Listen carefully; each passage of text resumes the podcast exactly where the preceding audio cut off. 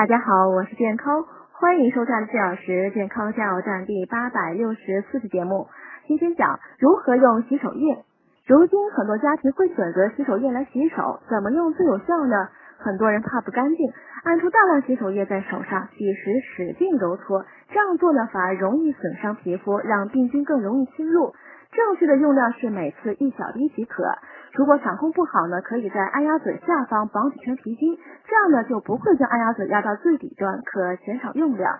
用洗手液时，揉搓双手的时间呢最好在三十秒以上，再用流水冲洗至少十五秒，直至双手有色感为止。有的洗手液冲过后呢会有滑溜溜的感觉，很难判断是否冲干净。此时可以双手掌心相对，用力互搓几下。如果手上还有细细的白色泡沫，说明还有残留的洗手液，应继续冲洗。